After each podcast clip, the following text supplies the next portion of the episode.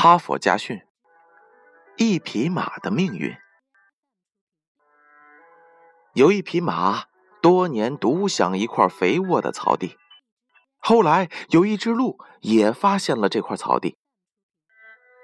本来按这匹马的食量，就算是活一万年，也吃不完这块地上的草，但是它却对鹿的闯入心存不快。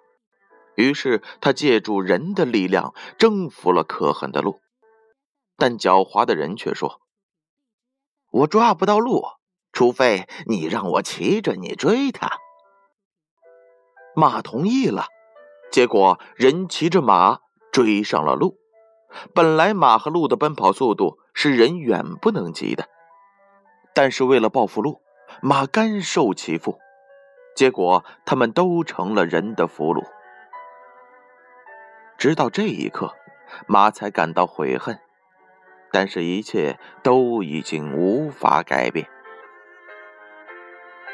直到今天，马依然被人带上嚼头，为其劳作。马是否反思过自己的错误呢？我想，一定是的。逞一时之快，为了打击报复，又不择手段，终会让自己付出。沉重的代价。马既如此，人又何尝不是呢？哈佛家训，建勋叔叔与大家共勉。